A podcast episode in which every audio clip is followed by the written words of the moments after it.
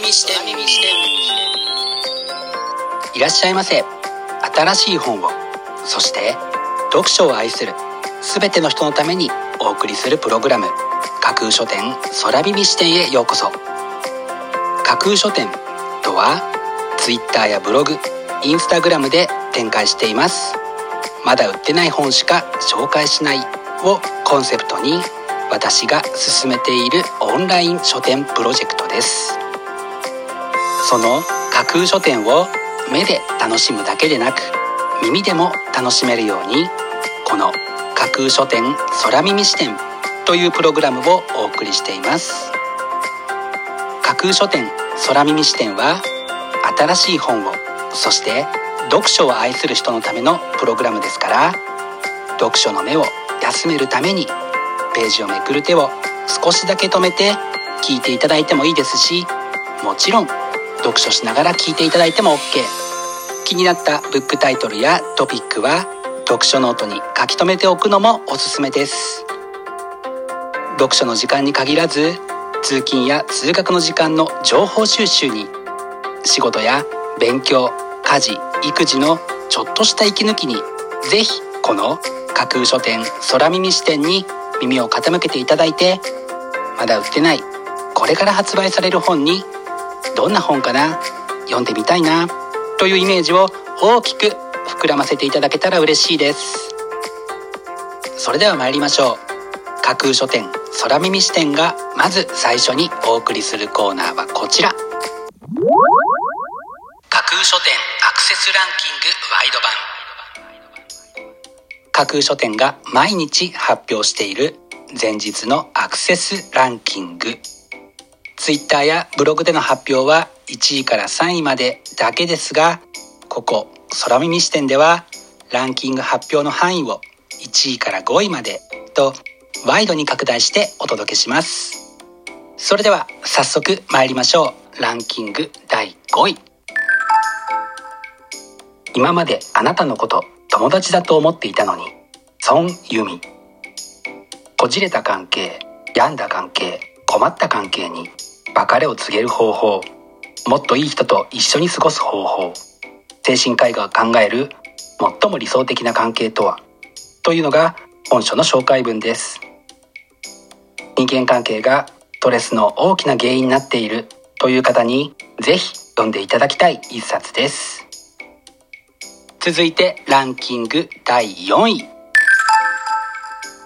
不安定な世の中を生きる7つのヒント。心を強くする小さな習慣。高畑義秀。バランスボールの上に立っているような不安定な事態に自分で安定する力を身につけるためのヒントが満載。というのが本書の帯に書かれたキャッチコピーです。より安定した精神状態を保つのにぜひ役立てたい一冊です。続いてランキング第3位。処女の童貞高井純子。万葉の時代から令和まで1200年にわたる処女と低層の価値を追うことで女性の地位や性意識のみならずこの国の空気をもあぶり出す笑いと刺激に満ちた性のクロニクル誕生というのが本書の紹介文です。著者のペンが冴え渡る一冊です。続いてランキング第2位。しつこく悪い食べ物。千早茜いいさいいさ。今くらい好きなものを食べるがいいさ。驚愕と共感の声がどしどし寄せられた食エッセイ。シリーズ第2弾。というのが本書のキャッチコピーです。食べ物をめぐるエッセイ。思わず何か食べたくなりそうな一冊です。そして本日付のアクセスランキング。栄えある第1位はこちら。未来たる死のつぶて10年期。和合氏の言葉は大下町未だ来たらぬ未来に向けて放たれた光の矢となるというのが本書の紹介文です。東日本大震災から間もなく10年。先日からまたそれを彷彿とさせるような地震があったのも影響したかのようにランキング1位に輝きました。本日のランキング1位になりました和合良一さんの未来たる血のつぶて10年記は3月2日発売です。それでは本日のランキングをもう一度おさらいしましょう。第5位。今まであなたのこと友達だと思っていたのに。第4位。不安定な世の中を生きる7つのヒント。心を強くする小さな習慣。第3位。処女の童貞。第2位しつこく悪い食べ物。そして第1位未来たる死のつぶて充電器。ご予約はお早めに。以上架空書店アクセスランキングワイド版でした。架空書店空耳視点。お送りしています。架空書店空耳視点。続いてのコーナーは架空書店の中の人が選ぶ今日の一冊。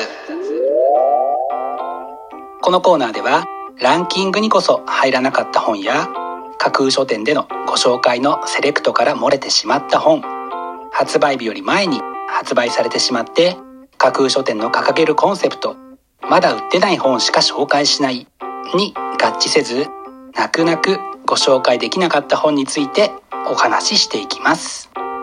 本日架空書店の中の人が選んだ本はこちら。なんだ結局最後は言葉じゃないか。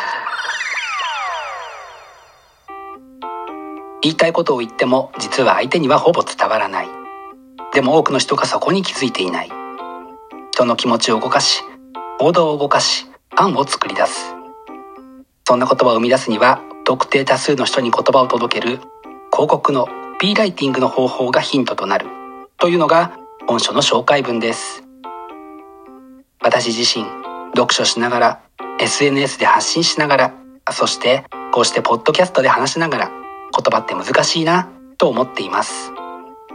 炎上するようなことをことさら言っている意識はありませんが何がどのように伝わるかという課題や心配は多くの人が抱えているのではないか。そうした心配を少しでも解消するヒントになるのではないだろうか。と考えて本日の一冊に選んでみました。本日の中の人が選ぶ一冊でご紹介しました。東光一さんのなんだ結局最後は言葉じゃないか。は宣伝会議から2月16日発売です。ぜひご一読ください。以上架空書店の中の人が選ぶ今日の一冊でした。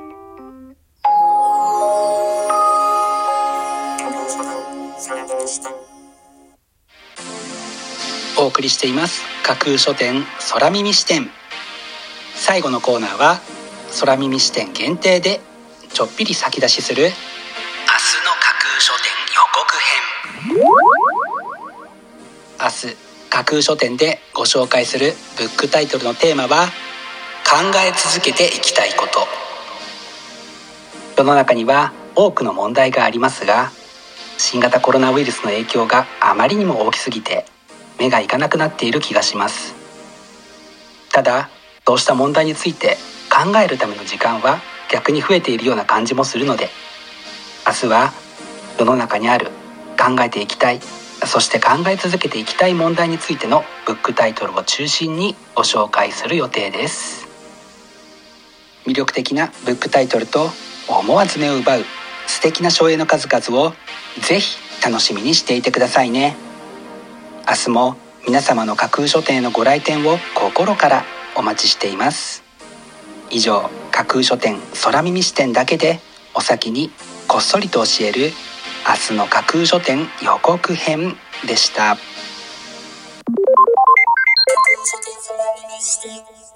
新しい本をそして読書を愛する全ての人のためにお送りするプログラム架空書店空耳視点。架空書店の本店。とも言うべき Twitter ブログインスタグラムでは架空書店独自のセレクトによる魅力的なブックタイトルとその書影をご確認いただけます。Google で架空書店と検索していただくと架空書店の Twitter のアカウントが一番見つけやすいと思いますのでぜひチェックしてください。また架空書店空耳視点ではこのプログラムのご感想やご質問などもお寄せいただきたいとともにぜひこの架空書店空耳視点のフォロワーにもなっていただけると嬉しいです。よろしくお願いします。架空書店空耳視点最後まで聞いていただいてありがとうございます。